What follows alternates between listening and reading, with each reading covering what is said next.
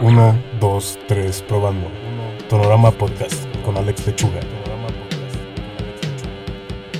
Hey, hola, en este episodio de Tonorama Podcast hablamos con Lodio Modragón y conocimos su proyecto One Million One Month. Con ella platicamos sobre sus inicios en la ilustración, del diseño gráfico a diferentes estudios, el medio ambiente, dibujar como escape, el mundo editorial, la retroalimentación y el comienzo de One Million One Month. Los invitamos a conocer más sobre este proyecto, donde hablamos sobre las diferentes especies que están en peligro de extinción, así como los embajadores de especie, las diferentes ediciones que han tenido y cómo ha evolucionado, y la invitación a participar. Hey, ¿qué onda? Hoy vamos a estar practicando con Lo de Mondragón, así la pueden encontrar en redes. Eh, tiene una ilustración, hace mucha ilustración editorial, está bastante cool, me gusta mucho su trabajo. Eh, tiene hace poquito que lo encontré y me gustó mucho la forma en que hace sus imágenes. También tiene un proyecto muy interesante que nos va a estar platicando que se llama One Million One Month,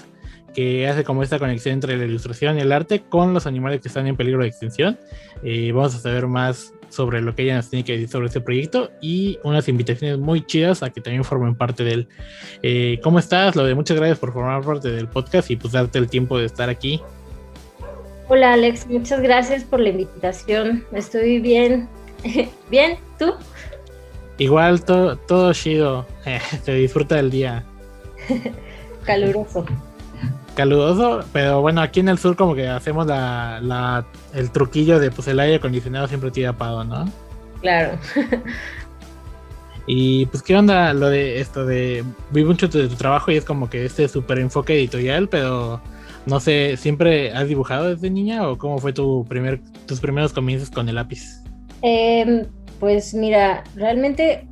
pues es que es difícil decir que no, ¿verdad? O sea, porque, eh, bueno, siento que es como casi siempre el discurso de, sobre todo la gente que somos ilustradores, de, no, yo siempre dibujé desde niño. Pues la neta es que casi siempre de niño tienes como a, la mano crayolas o así. Eh, algo que me acuerdo mucho de niña es que odiaba colorear, o sea, como estos libros de colorear este, y rellenar espacios. Eh, lo odiaba porque yo quería que fuera como muy rápido, ¿no? Ahora que es como en Procreate que jalas el color y ya se, se todo, todo se llena de color y eso es algo que a mí no me gustaba de niña, como que se me hacía bien cansado. Eh, pero sí como participé en varios concursillos ahí de niña como de ilustración de la escuela o me estaba acordando ese poquito que, que en sexto de primaria participé en un concurso de dibujo de Vancomer en, en su momento, que era Vancomer, em, y pues gané como a nivel estatal, entonces como que fueron mis primeras eh, experiencias de ilustración, pues sí, como, no como profesional obviamente, pero pues como, pues como hacer algo, ¿no? Más allá de solo dibujar en tu cuaderno acá como desde pequeña en tu lista de clientes, Vancomer, ¿no? Ándale, sí. No, estuvo padre porque, este, bueno, yo soy de Ciudad Juárez y nunca había, o sea, nunca había ido a Chihuahua, como que mis papás son de Torreón, entonces todos los años íbamos a, a Torreón de que en carro, pero pues pasábamos por Chihuahua, pero jamás llegábamos a la ciudad, ¿no? Y, y pues fue, ahí fue la premiación, entonces estuvo padre porque Em, me gané como una bicicleta y cuatro mil pesos, algo así, pero pues como de niño en sexto de primaria que tendría, no me acuerdo, 10 años, no sé cuántos tenía, pero pues estás morrito y dices, ah, qué padre, me gané algo y pues conocí Chihuahua y así. Sí, como que uno de, de morrillo cuando gana un premio es como que, ah, no manches, y lo disfrutas un buen y ya lo ves como, ah, bueno, gracias. sí, sí, sí. Y, luego fue como, ¿cómo fue esa etapa de siempre le seguiste al dibujo cuando empezaste a crecer o fue más como tuviste otros intereses o estudiaste diseño, estudiaste arte o dijiste un día, ah, hoy quiero dedicarme a empezar a dibujar y seguiste ese camino? Mm, pues, o sea, sí seguí dibujando, o sea, siempre como que ya en la secundaria tomé, como había como estas clases selectivas de arte o teatro, danza y no sé qué, y yo escogí arte, entonces pues sí, seguí dibujando, pero pues digo, era como simplemente por, pues sí, porque era una clase y me gustaba mucho, pero pues nunca lo pensé como esto va a ser mi profesión. Hasta, hasta que llegué a la prepa y en la prepa teníamos una clase como de multimedia, no me acuerdo cómo se llamaba, el caso es que te enseñaban Flash y así, este, cuando era de, macromedia, creo. Entonces, eh, ahí empecé como a hacer mis loguillos y mis animaciones y empecé a ver como que existía este mundo de diseño gráfico. Y a la par, em, en Juárez como que en ese momento había un movimiento muy grande de música electrónica y hacían unos, eh, pues prácticamente unos flyers, pero les metían un buen de dinero a esos flyers, entonces venían acá con, no sé, con los miles... Eh, toques así de impresión, eh, pues no sé, con colores neón y, o sea, cosas que estaban muy bien trabajadas, con muy buena impresión. Entonces ahí fue cuando empecé a conocer como esta onda del diseño gráfico y las cosas impresas y pues me empezó a gustar mucho. Y curiosamente pues yo salí de la prepa pensando que quería estudiar publicidad. Em,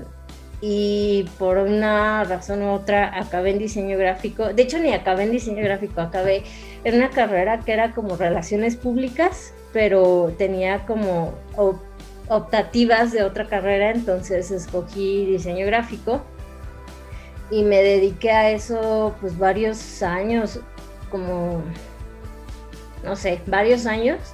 eh, me enfoqué mucho como en el tema de branding, trabajé en diferentes estudios, como que estuve brincando por diferentes eh, rangos, este, digo, estuve en estudios de branding, eh, un estudio de food design, este, una agencia de publicidad, este, y eventualmente pues acabé ilustrando, como que se fue dando muy orgánicamente, por así decir. Eh, pero sí hay, hay un momento en mi vida en el que sí decido, a ver, ya, o sea, ¿qué quiero hacer? Me gusta un buen la ilustración, entonces quiero dedicarme a esto, ¿cómo le hago, no? O sea, creo que sí, sí hay veces en la vida en que uno sí tiene que como evaluar qué, qué estás, hacia dónde estás caminando y como si sí quieres seguirle por ahí o no. Y como un paréntesis muy grande, pero creo que, que va a ir ligado a, a, lo que vamos a hablar en, más adelante, es que yo también siempre tuve como la inquietud de salvar el mundo, ¿no? O sea, de niña era así como, ay, no, hay que cuidar el agua y los animales y las plantas y plantar árboles, etcétera. Entonces,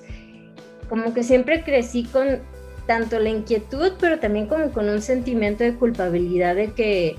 cómo me iba a dedicar a algo más que no fuera como promover el cuidado del medio ambiente. Entonces,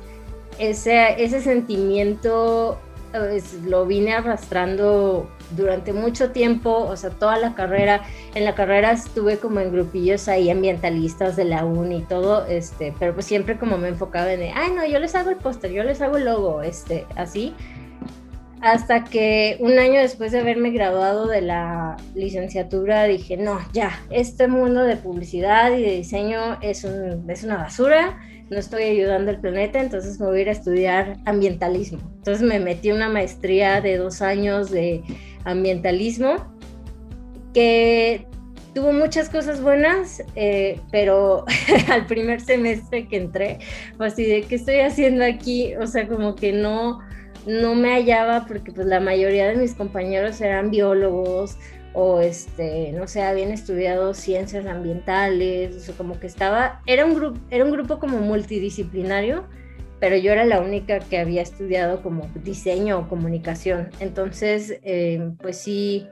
sí, como que de repente sentía que no encajaba mucho y teníamos muchas clases de ir a estudio de campo, este, aprender a hacer, a usar como cierto software que es como para hacer mapeo, este, cosas de, del agua, o sea, como cosas bien científicas que yo decía como que, ¿qué onda? O sea, como que se me, siento que se me estaba em, drenando como todo, toda la, la parte creativa, entonces en las clases lo que empecé a hacer, y suena súper cliché, pero lo que empecé a hacer es a dibujar en mi cuaderno, ¿no? O sea, cuando, cuando estaba en clases, que, ay, qué flojera esto, eh, me ponía a dibujar. Entonces, de ahí empezó como a, a, resurgir esta onda de, ah, pues está chido dibujar, o sea, como que siento que lo empecé a tomar como este escape de, del lugar en donde estaba, que como que no me hallaba, y dibujar era para mí como esa esa manera de, de, encontrar, conectarme con mí misma, aunque se vea súper, se escuche súper cliché, pero pues sí, eso fue y eventualmente, o sea, todavía a pesar de eso, tardé un buen tiempo todavía en como de tomar esa decisión que te decía antes. Sí, se me hace muy loco eso, pero ¿Qué, ¿Qué, tal fue como que, bueno, esa perspectiva de ambientalista, pero también como que tu conocimiento en diseño sí fue como que, ah, pues lo voy a poner en práctica o nunca, nunca se llegó a ocupar o cómo fue como que porque se me hace como un giro de 180 el de un diseño y al siguiente ambientalismo. Pues la verdad es que creo que lo estaba haciendo bien. O sea, cuando estaba en la maestría, por ejemplo, unos maestros que tenía eran, tenían como un centro de, como de áreas protegidas en Colorado entonces, como que me dijeron, ah, tú sabes diseño, oye, ¿nos puedes ayudar haciendo tal y tal y tal? Este, entonces, como que entré ahí este, a ayudarles a hacer, pues, ya sabes, que los trípticos y un póster y así. Entonces, como que de ahí me empecé a, enfocar en hacer diseño para proyectos ambientales. Eh, pues sí, como proyectos que tuvieran que ver con medio ambiente Estuve un rato haciendo consultoría para un proyecto que es como de reforestación, o sea, como que entonces siempre, siempre estaba como muy ligada a esos temas, pero siempre como desde mi, mi trinchera de yo soy diseñadora y esto es lo que, lo que te puedo ayudar, ¿no? O sea, como ayudar a que tu imagen sea más, que puedas comunicarla de una manera visual más bonita y que se entienda más pero llegó un punto en el que también me cansó eso porque la comunicación en los, como que en todo el aspecto ambiental siempre es igual, ¿no? O sea, me pasaba de que yo quería proponer acá otro color o algo diferente y era así como, no, ponlo verde, no, ponle hojitas, no, ponle este, es, sabes, como que siempre yo queriendo como eh, llevarlo un poquito más allá, como en el diseño editorial, o que fuera como, digo, tampoco es que estuviera reinventando nada, ni, ni que fueran los grandes diseños, pero estaba tratando de salirme de ese molde y siempre como que regresaba a lo mismo, ¿no? Como, no, ponle, pues sí te digo, lo, lo cliché, entonces llegó un punto en que dije, ay, no, también ya, o sea, como que esto ya me cansó, qué flojera dedicarte nada más a una cosa. Y, ahí fue cuando como que empecé a, explorar otra vez, digo, regresé como a un, a un estudio de, de, branding, estuve también, te digo, en este estudio de food design, entonces como que siento que andaba, andaba buscando por dónde porque no me hallaba en ningún lado. Ya, ya después de haberte acabado la pantonea de verde, ya dijiste, bueno, ya, lo que sí. Exacto. ¿Y cómo fue como ese proceso de, ah, pues ya diseño gráfico, publicidad y estas agencias? Y empezaste a decir, ah, bueno, me está llamando lo editorial, porque creo que es como que uno de los aspectos que hay más en tu chamba, bueno, como que esta investigación rápida mediante Instagram, sí ve mucho que tu trabajo está enfocado en lo editorial. Sí, pues creo que... Eh no, no tuve como algo en específico, simplemente pues recuerdo que veía, no sé, revistas con, ilustraciones em, o libros, ¿no? Entonces como que dije, ah, aquí hay algo que me llama la atención y no fue hasta que vine a una filig. Yo en ese momento vivía en Monterrey, que estaba trabajando en, en este estudio de food design y pues ahí estaba, estaba muy interesante porque era un trabajo que yo jamás había conocido, que era como trabajar con diseño de comida y yo estaba como en el equipo de diseño gráfico en el que teníamos que hacer empaques y todo eso que estaba padre, pero pues te digo, tampoco era como, o sea, no me apasiona el tema de la comida a ese grado de decir como ya me voy a dedicar a esto por siempre. Entonces, eh, vine a una filig aquí en Ciudad de México y llegué y así fue así como llegar al Disneylandia, ¿no? Para mí porque era cuando todavía lo hacían en el Parque Bicentenario, que era así como pues al aire libre y así como mil cosas. Entonces fui, tomé unos, unos talleres y ahí fue cuando dije, a ver, esto es lo que me gusta, ¿cómo le hago, no? Y me acuerdo que batallaba mucho porque pues sí había hecho como dibujitos y cosas así para mí y, había metido como un, proyecto a, ahí está, al concurso de A la orilla del viento del Fondo de Cultura Económica, pero yo todavía no podía decir, llegar con, con las editoriales y decir como, hola, soy ilustradora, ¿no? O sea, como yo no sentía esa confianza porque realmente no, pues no tenía como eso como de profesión. Entonces fue, fue un proceso que tardó, pero ahí fue cuando yo decidí así como, a ver si me gusta esto, cómo, cómo empiezo a, buscarle o por dónde, por dónde puedo entrar. Y ahí, pues digo, no, no ha sido un proceso fácil. Eh, pues he tardado, pero pues poco a poco se han ido dando las cosas. Y es mucho de paciencia, ¿no? También el ramo creo que editorial es como mucha de procesos largos. Sí, sí, sobre todo porque pues uno piensa que es como, ah, ya conocí al editor y es como, pues sí, tal vez te llevaste bien con el editor y le gustó tu chamba, pero no hay proyectos para ti o, ya están, o sea, por ejemplo, me tocó en una fil que me dijeron así como, es que ya tenemos todo el próximo año ya está este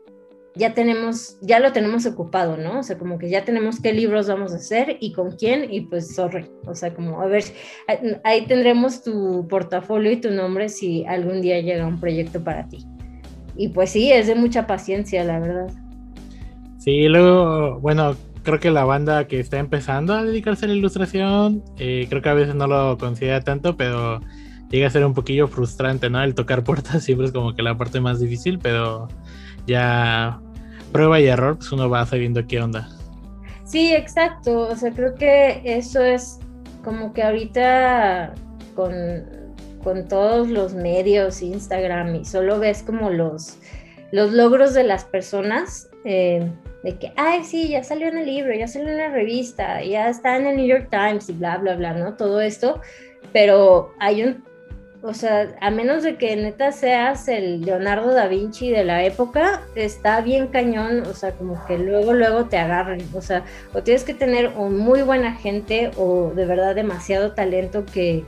que alguien diga como, ya, o sea, no sé quién eres, pero quiero tu trabajo y, y la verdad es que es difícil, yo creo que mucho de esto, como decimos, es tener paciencia y estar tocando un buen de puertas y eventualmente yo creo que si haces bien tu trabajo, pues las cosas van a irse dando. Sí, mucha, mucha paciencia es lo que se toma también en la ilustración. Y pues para ti, ¿cómo fue esta empezar a, recibir proyectos de editorial y decir, ah, bueno, traducir el texto en dibujos, como que siempre es como que la parte que uno debe de lograr? Em, pues yo creo que en mi caso sigue siendo bien, eh,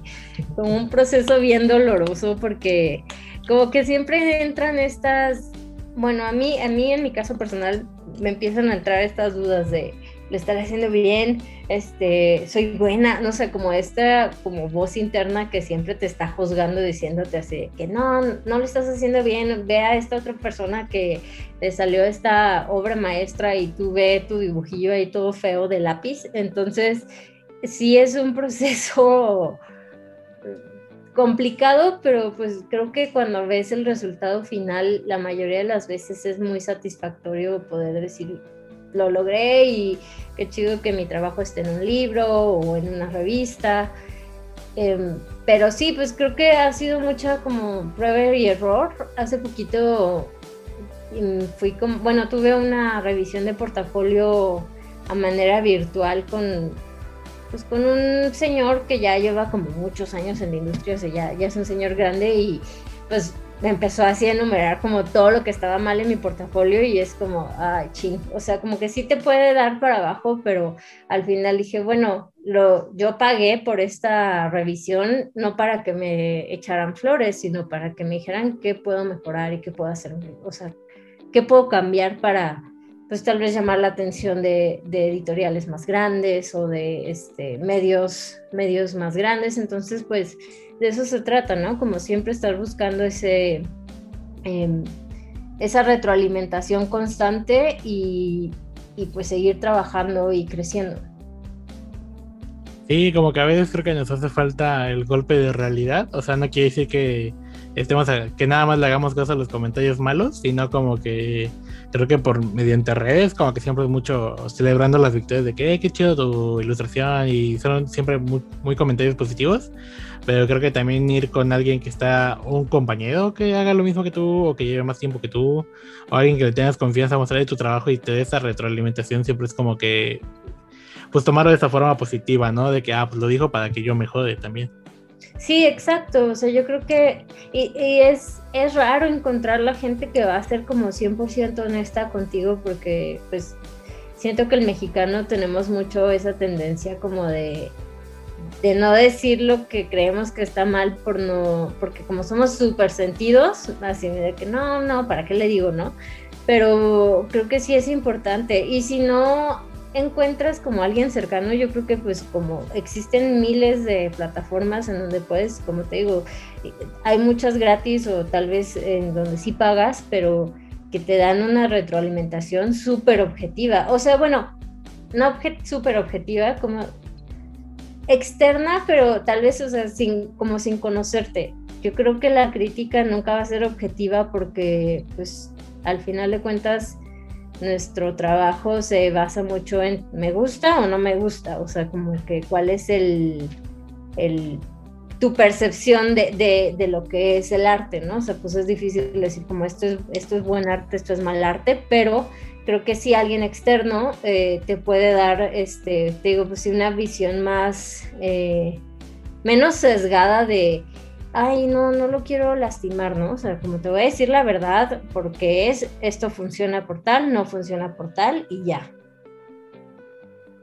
Sí, y tomarlo como que una forma de, ah, pues de aquí para arriba, como que sí tengo que mejorar.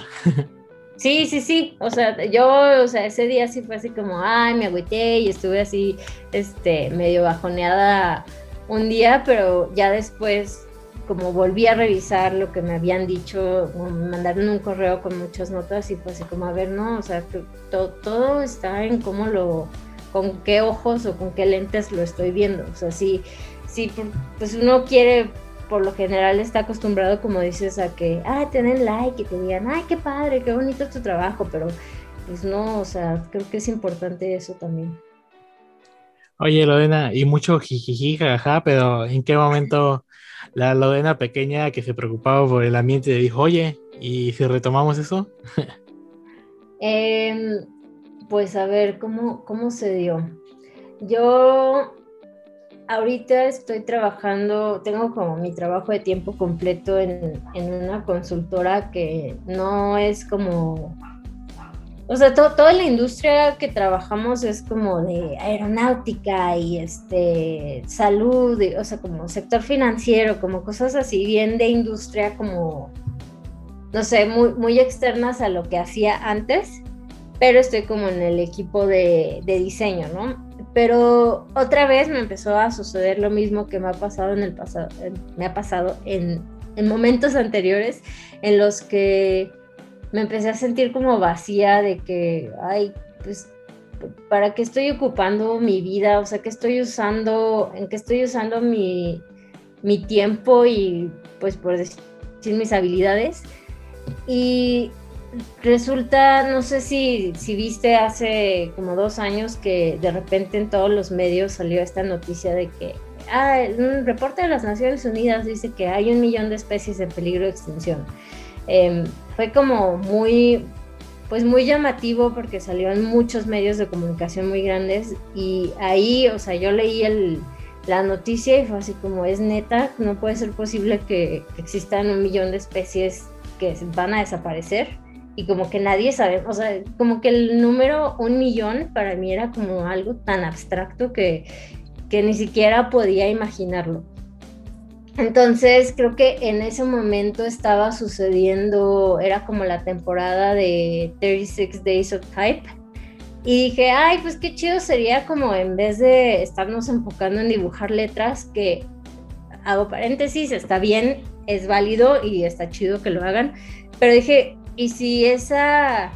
como esa emoción que la gente tiene por dibujar letras, la pasáramos a dibujar estas especies o como a conocerlas por medio del dibujo. y ahí es donde como empecé otra vez como a ligar este interés por ilustración y por medio ambiente.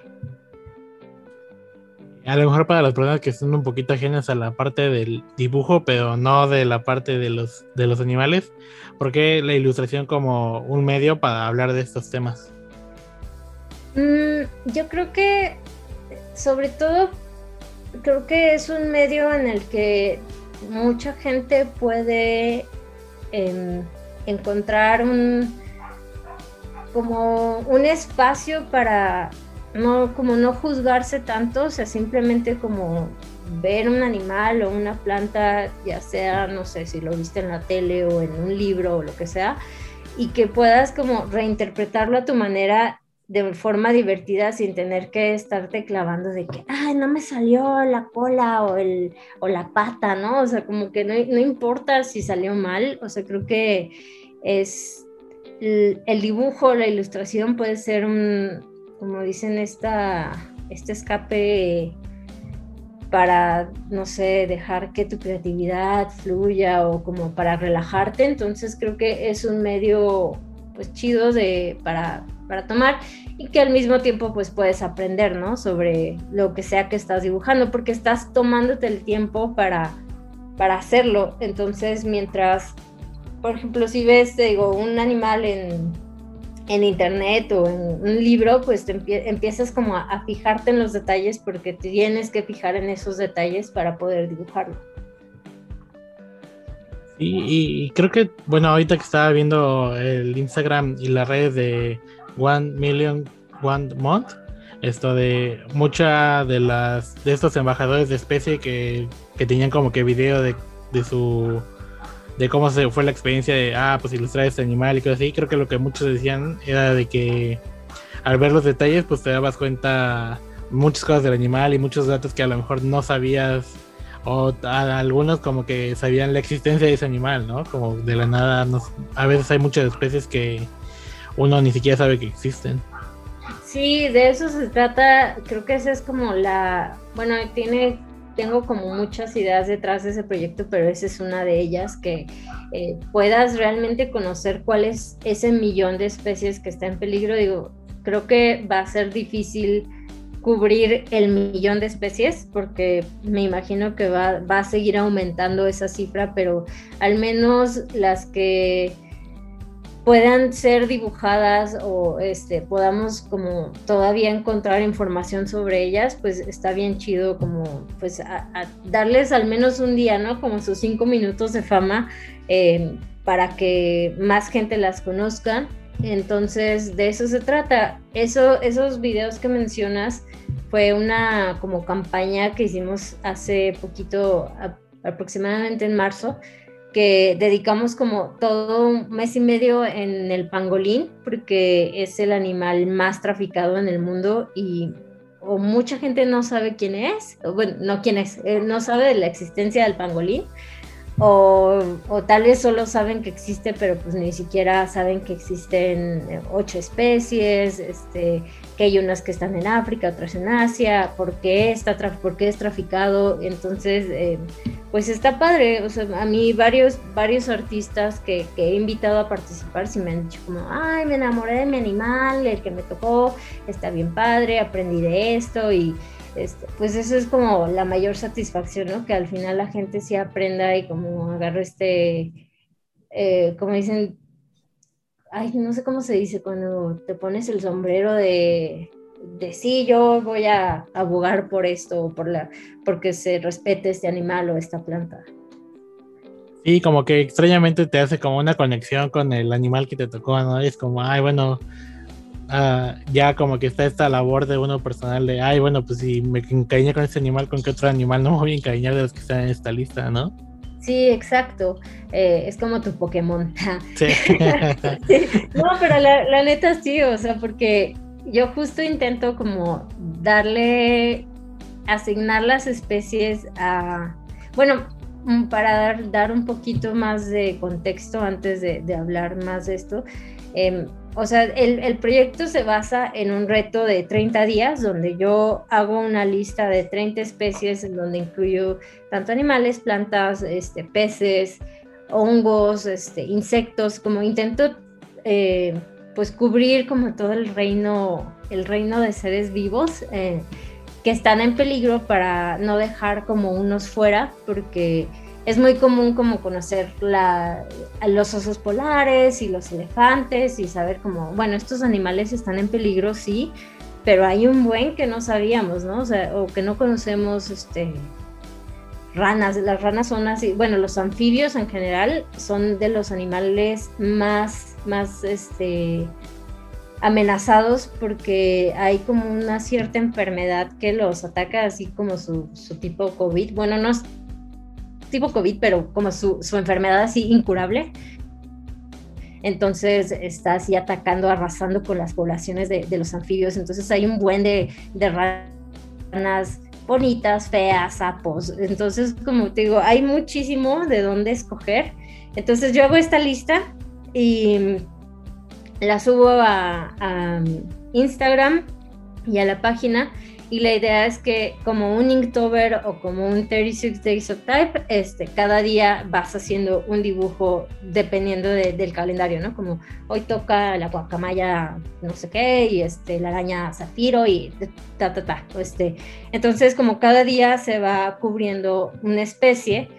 y para presentar la especie, o sea, como el primer dibujo que se sube de esa especie, tenemos este programa de embajadores en los que yo invito a artistas eh, tanto de México como de otras partes del mundo para que hagan, eh, para que sean como los embajadores de especie y con su ilustración presentamos a la especie. Yo hago como una ficha técnica en donde especifico pues ya como los datos más científicos, ¿no? Este, cuál es este, su estatus, nombre científico, cuáles son sus amenazas, etcétera. Y pues de eso se trata, como que ya lo presentamos y luego ya empezamos como a repostear todo lo que la, gente sube, porque al final de eso se trata el proyecto, que, que entre más seamos dibujando, estas especies, pues más gente las va a conocer, porque si, si tú haces una y la subes a tus redes, entonces toda la gente que te sigue eh, o que vea ese post, pues va, va como al menos a, tal vez no se va a clavar, pero al menos va a tener como esta exposición a, no sé, a un, chango súper raro o de una tarántula o, lo que sea. Y que también es una buena forma de hacer comunidad, ¿no? Como que ah, tú invitas a algunos ilustradores y también otros ilustradores que a lo mejor no están invitados, pero les movió mucho la causa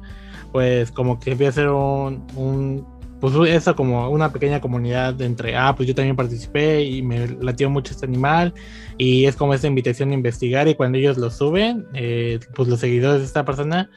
pues también es como una invitación de, ah, ¿por qué está, está este animal y por qué la importancia de este, no? Sí, claro, o sea, yo creo que eh, el programa, bueno, le llamo programa, pero esto de los embajadores es como para no, no dejar como las especies, eh, pues para tener una ilustración que mostrar con, la cual presentar a la especie, pero al final te digo, el proyecto vive de, de que la gente participe, porque si no, pues te digo, es como, pues nada más subimos un dibujo de del perrito africano y ya, o sea, y no, no se trata de eso, o sea, justo de generar esta comunidad y de darle a la gente el espacio y, casi casi que la excusa de hacer un dibujo por gusto y de algo que tiene importancia. Em, yo creo que, y no sé, corrígeme si estoy en, equivocada, pero yo siento que en nuestra profesión a veces podemos llegar a ser como, ay, no sé cómo decir, como muy vacíos o como nada más enfocarnos bueno, yo tengo, bueno, mejor voy a hablar desde mi perspectiva, en la que yo, yo siento como que este vacío muy grande, como si no estoy haciendo algo por, por el planeta o por este, alzar la voz, por lo que sea. Entonces, como para mí esta es una oportunidad para, pues, como regresarle a, al mundo de la forma que yo lo sé hacer, como de comunicación y, e ilustración, eh, pues para al menos dejar algo bueno. O sea, digo, no, no se trata de que quiera dejar mi legado o lo que sea, sino pues al menos decir, bueno, dediqué tres horas de mi día en hacer algo que va más allá de mí, o sea, que no, no me va a generar dinero, este, no estoy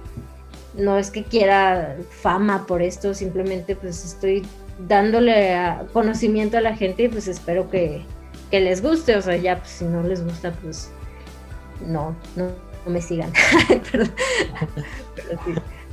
sí. es que creo que también llega a pasar eso, como que uno cuando ilustra, pues sí, es como que, ah, estoy enfocado en ilustrar mis cosas y lo que me llama la atención. No siento que a veces como que los problemas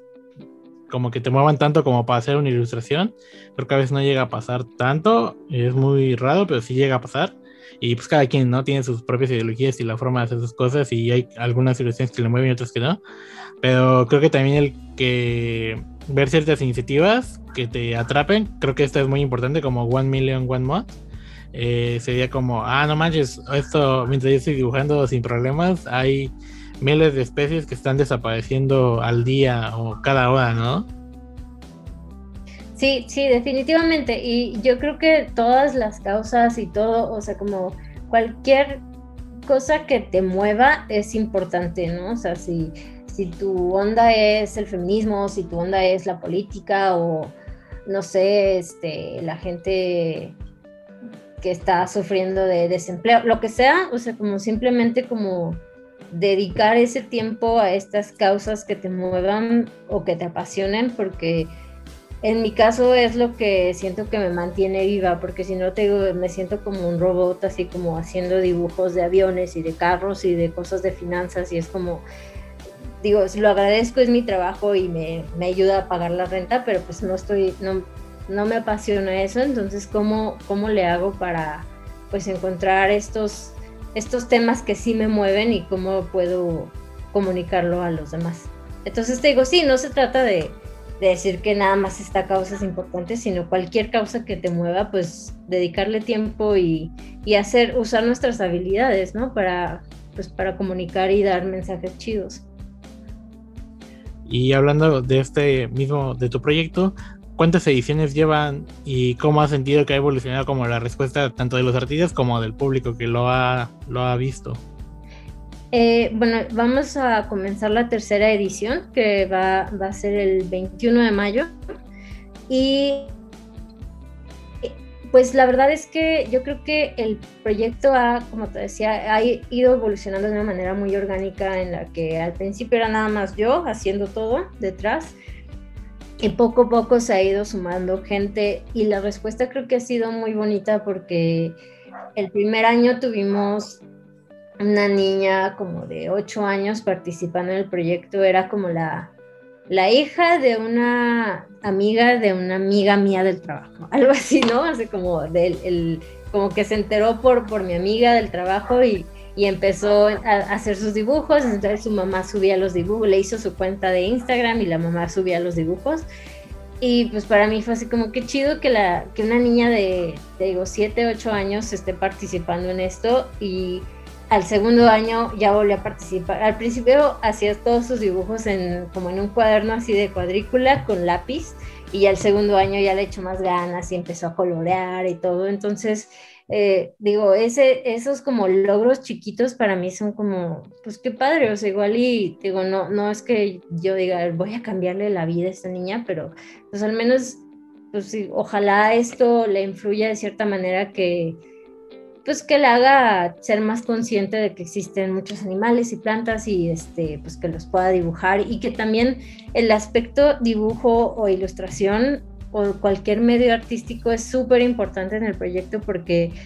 también se trata de eso, como de perderle el miedo a, no sé dibujar o este, ay no, yo no sé hacer eso, este,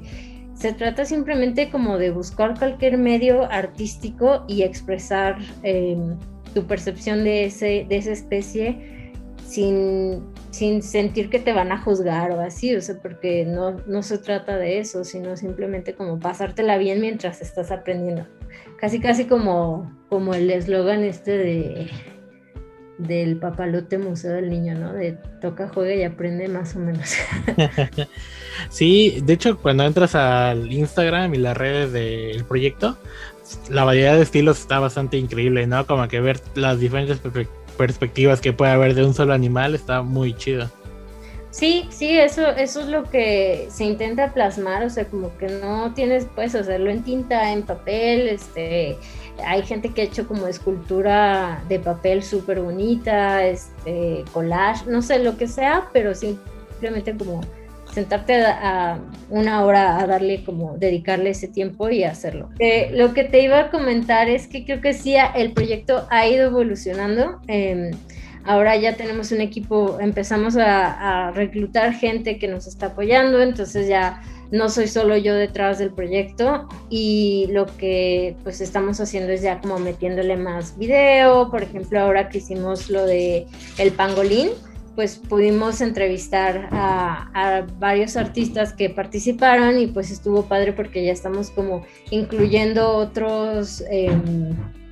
otros aspectos que no solo sea como subir dibujos, sino también darle voz a los artistas y pues espero que, siga creciendo así, ¿no? O sea, como tenemos muchas ideas de, hacer un libro y de este tal vez hacer una serie que, también hable como de, los de las personas que están en campo haciendo conservación este, de las especies, como, como hay, hay mucho de dónde escoger y, y pues hacia dónde crecer. Y justo lo que estaba viendo también en redes es como que antes de la pandemia y todo este caos que ha habido a partir de esto, era que habían hecho como un tipo tipo exposición, algo así con web page a partir de las ilustraciones que habían subido en redes. Se me hizo una forma bonita de sacar un poquito el proyecto a las calles y no solamente en redes. Sí, ese proyecto estuvo padre porque lo hicimos en conjunto con un colectivo que se llama Extinto y ellos hacen eso, hacen este, bueno, ellos imprimen eh, como fotos a tamaño real de, de, especies en peligro y las pegan en la calle así como tipo paste up, como arte urbano y pues yo alguna vez los contacté de que, oigan, pues tenemos, tenemos ahí como algo en común, ¿no? Como nos interesa comunicar de manera visual estas especies, entonces hagamos algo juntos. Y tardamos un rato en hacerlo, luego llegó la pandemia y, pues como que se apagó todo, pero en octubre del año pasado decidimos hacer esta como exhibición al aire libre de algunas de estas especies y quisimos como conectarlo con todo este tema de que la gente estaba pues encerrada y que los negocios lo estaban pasando un poco mal. Entonces dijimos, bueno, ¿qué tal si hacemos como esta como búsqueda de... Bueno, yo, yo me inspiraba mucho, ya voy a sacar otra vez el tema Pokémon, pero como cuando, cuando salió esta aplicación de Pokémon Go, en donde todo el mundo andaba cazando sus Pokémones virtuales en, cual, en todas las esquinas de la ciudad. Entonces dije, bueno, ¿qué tal si hacemos algo así en donde hacemos esta combinación entre artwalk y como captura la especie, ¿no? Entonces esa era la idea eh, detrás de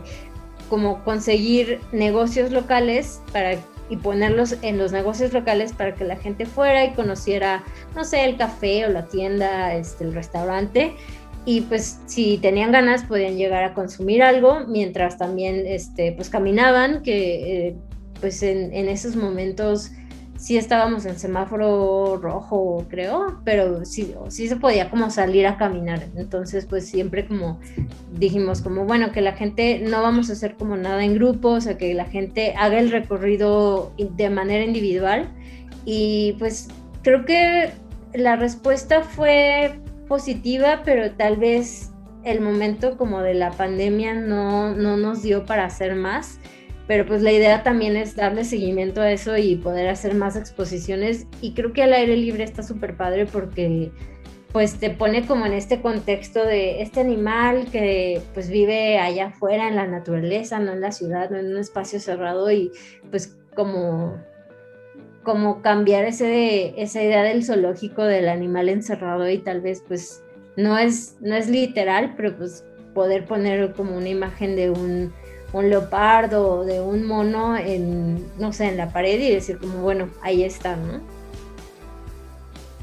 Sí, que también es como a lo que estábamos platicando hace poquito, esto de hacer comunidad, ¿no? Creo que también el que veas ciertas cosas en la calle, como que, ah, este, no sabía que este animal estaba en peligro de extinción, ¿no? Creo que también te llega a llamar mucho la atención. Y también vi que esta conexión que, ah, pues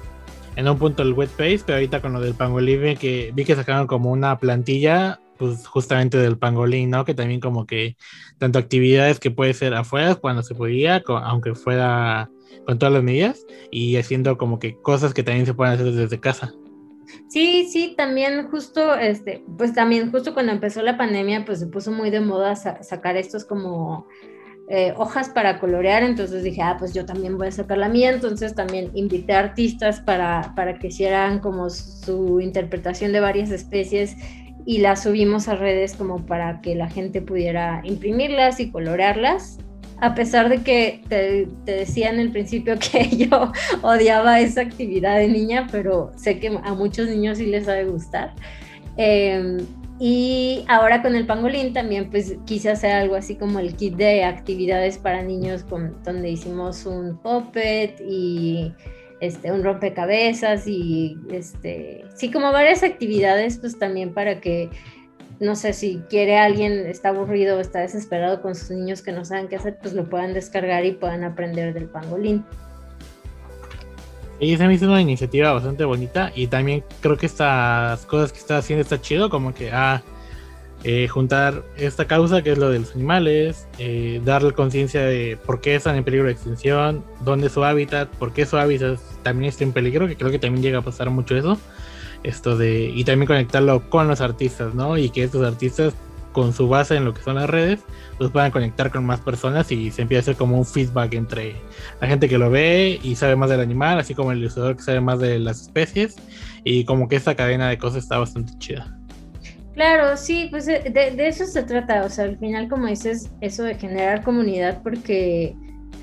yo, yo pensé hace, o sea, antes de que empezara todo esto, dije, ah, pues yo voy a hacer mi lista de especies y yo voy a hacer mis dibujos, ¿no? Pero empecé a pensar en el impacto que eso podría tener y pues dije, bueno, sí, pues será un proyecto bonito para tener en mi portafolio y ya, y tal vez a alguien le guste, pero si hacemos esto ah, en forma pues de forma masiva o de que más y más y más gente participe, pues ya se puede llevar el, mensaje a más personas y a mí me ha gustado un buen que, que sea, o sea, hemos invitado a gente de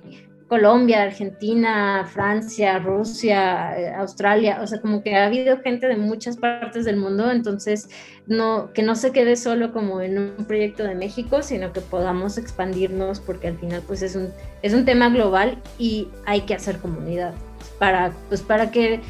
digo, no, no estamos haciendo como el cambio gigante, este, la intención sí es eventualmente, pues, buscar la manera de generar fondos para poder donar dinero a asociaciones que sí estén haciendo el trabajo de campo, pero creo que pues la educación ambiental o la educación en general, pues es como el primer paso para, para poder empezar a hacer esos cambios, ¿no? O sea, si no sabes que las abejas están en peligro, y que son súper necesarias para la supervivencia del ser humano. Entonces, pues va a ser muy fácil que si ves una la mates o que te valga si está así en, no sé, en el agua y no la saques, o sea, porque pues es como, ah, pues es una abeja X, pero cuando ya tienes como ese contexto de que, oye, son súper, súper importantes para, para el planeta y este, se están extinguiendo, pues entonces ya haces algo al respecto. Y bueno, lo de yo soy un ilustrador que estoy escuchando este episodio y digo, ah, me, me, entusiasma mucho lo que están platicando. ¿Cómo puedo participar? Sí, pues mira, primero es seguirnos en nuestras redes, que estamos en Instagram y en Facebook como One Million One Month. Y em, muy, muy próximamente ya vamos a estar subiendo la lista. De hecho, la lista de especies de este año ya está en nuestra página, que es igual www.onemilliononemonth.com y eh, el calendario va a empezar, el reto va a empezar el 21 de mayo y termina el 20 de junio. Eh, no es, o sea, está bien padre si se quieren aventar todos los 31 días del reto, pero si no, este, con que participen una, dos, cinco, diez veces, está súper padre. Y lo que hay que hacer, pues, es seguir el calendario, hacer su dibujo o cualquier expresión artística que quieran, subirla a su Instagram personal y eh, poner los hashtags eh, One Million One Month y 1M1M Vol 3, que se refiere al volumen 3, para que nosotros podamos encontrar sus ilustraciones y así nosotros podamos repostearlas. Em, y pues ya prácticamente es eso.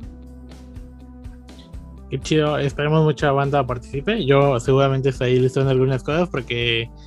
pues está chido, me gusta dibujar animales, pero creo que luego cuando uno dibuja animales se va a lo primero que piensa, ¿no? Como, ah, un changuito, un perro o un gato, y luego hay como miles de especies que uno no sabía que existían.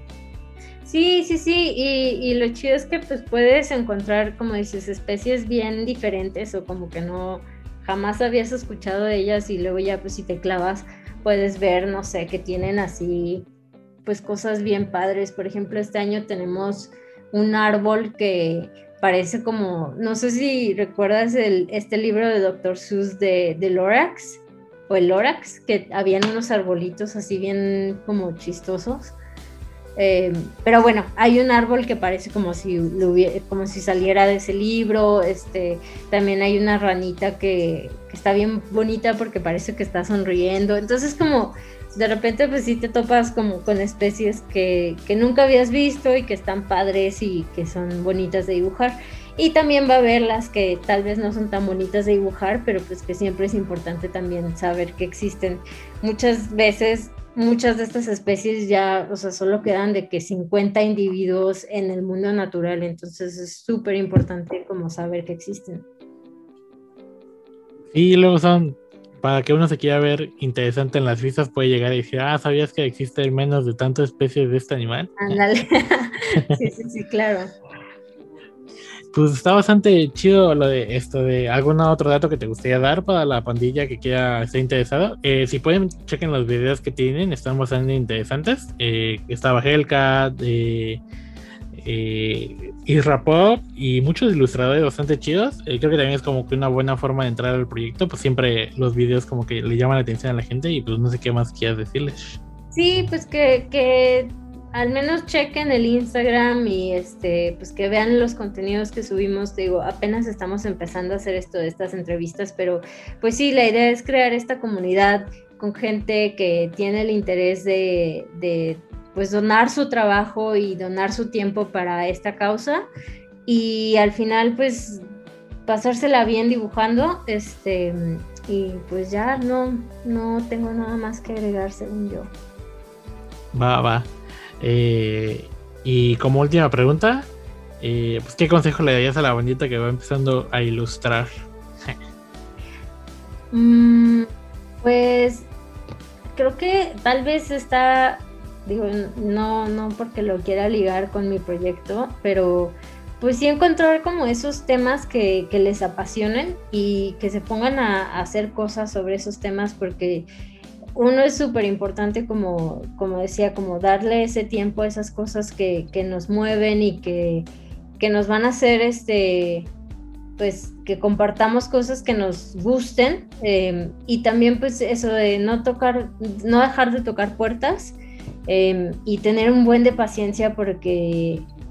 no, pues estas cosas como que no se dan mágicamente. Y sí, si encuentran como el Instagram de alguien que tiene un millón de seguidores y le va súper bien y sale en todos lados y así, o sea, obviamente esa persona segura, seguramente empezó en algún lugar y como no, no fijarse y compararse con esas personas que ahorita están teniendo como mucho, pues mucho renombre, mucho éxito, o sea, sí admirarlos y qué chido que hagan cosas padres y que, les esté yendo también, pero como no dejar que eso te... Em, te haga sentir que tú no vas a lograrlo o que ya quieres lograrlo. O sea, como en un mes yo quiero ser esa persona que tiene millones de seguidores y es como, no, pues espérate, hay que, todo es un proceso y todos, todos tienen sus tiempos. Y pues sí, eso, o sea, hablando del estilo en específico, yo creo que no se trata que copies lo que ves tal vez en redes o lo que ves de, otras personas, pero tampoco como, bueno, yo en mi caso como que no me encanta encasillarme como en algo nada más, como que yo solo hago esto y solo trabajo estos colores, eh, cada quien es libre de hacer como sus cosas y, todo, pero pues está chido también como explorar como nuevos medios o como de repente una paleta de colores que nunca, nunca estás acostumbrado a utilizar y si la hagas, este Y pues ya, o sea, yo creo que eso, como no dejar de experimentar, tocar puertas y tener paciencia. Muchas gracias por los consejos, muchas gracias por la plática, lo me la pasé muy bien y pues espero a la banda le guste y no sé, unas últimas palabras para despedir el episodio. Eh, pues a ti, muchas gracias por el espacio y por el tiempo. Espero que, que no sea la, la, última vez que conversamos y que haya más oportunidades de, de, colaborar y de tener este, pues como, como decíamos, de generar esta comunidad. Y pues de nuevo nada más a la gente para que se acuerden, este, que sigan el proyecto de One Million. Estamos en Instagram como arroba One Million One Month, que es un millón un mes en inglés. Em, y pues que participen en el reto em, y cualquier duda que tengan, a mí me pueden encontrar como en, en Instagram como arroba lore-mondragón por si no sé, tiene alguna inquietud del proyecto o también pueden escribir directo ahí en, la cuenta del proyecto. Pues va, va, muchas gracias. Nos vemos en el próximo episodio de Tonama Podcast. Adiós. Gracias. Esto fue todo. Muchas gracias por escuchar Tonorama Podcast con Alex Lechuga.